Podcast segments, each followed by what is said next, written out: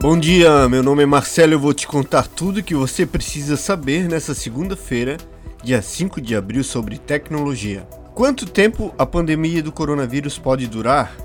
O coronavírus continua sendo assunto principal nos veículos de comunicação e a população mundial já sente os efeitos econômicos, físicos e mentais da pandemia. Cientistas e matemáticos, em entrevista à CNN e especialistas renomados em doenças infecciosas, ainda estão confusos sobre a doença. É preciso entender que é um vírus muito inteligente, está caminhando à nossa volta, voando conosco, indo ao trabalho conosco. Isso é bem preocupante por causa dessa proximidade constante e da sua facilidade de se espalhar e matar. Segundo eles, podem levar meses e uma vacina em um cenário otimista é previsto até dezembro.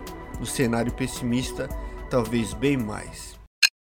Continuando sobre coronavírus, matemáticos e cientistas fazem cálculos para ver quantos podem morrer até o final da pandemia no Brasil. Dois pesquisadores renomados e cientistas montaram um modelo em Python que prevê desastres para o coronavírus no Brasil caso não sejam tomadas medidas para conter a pandemia no Brasil.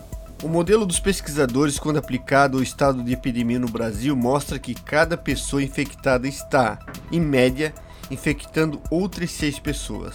A partir dessa taxa, o número de casos dobra entre 2 e 3 dias. Lira afirma que se continuar dessa maneira, sem fazermos nada, a epidemia terá seu pico daqui a 50 dias, no começo de maio, com 53% da população infectada ao mesmo tempo. Isso significa mais de 100 milhões de casos. Os hospitais não têm a capacidade de lidar com esse número, e ao final da epidemia teríamos 2 milhões de mortos. Google Maps passa a exibir botão para restaurantes com delivery e retirada.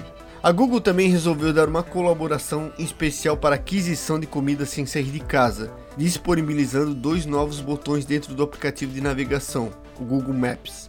Localizado abaixo da barra de busca, os botões para viagem e entrega fornecem uma relação de restaurantes nas proximidades que oferecem as duas modalidades de consumo, ajudando assim na aquisição de refeições, mesmo sem a possibilidade de consumo no próprio local.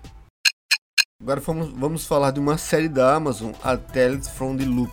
Tales from the Loop, a nova série de ficção científica da Amazon. Inspirada no livro de arte do suíço Simon Stalenhag, o antologista narra os eventos que acontecem em uma cidade no interior dos Estados Unidos, construída acima de uma máquina chamada The Loop, que tem como objetivo desvendar e explorar os mistérios do universo. O produtor Halper diz que espera muitas temporadas e essa cidade de ficção científica é a principal protagonista da série, mais do que qualquer outro personagem. Portanto, as possibilidades são infinitas para continuar a contar histórias. Mi Band 5 vem aí, o que esperar da pulseira Smart da Xiaomi? A Xiaomi deve divulgar nos próximos meses a nova pulseira Mi Band 5. Os rumores dão conta que a Xiaomi Mi Band terá um formato bem diferente, com uma tela maior, de tecnologia AMOLED. Outro rumor é a presença da tecnologia NFC.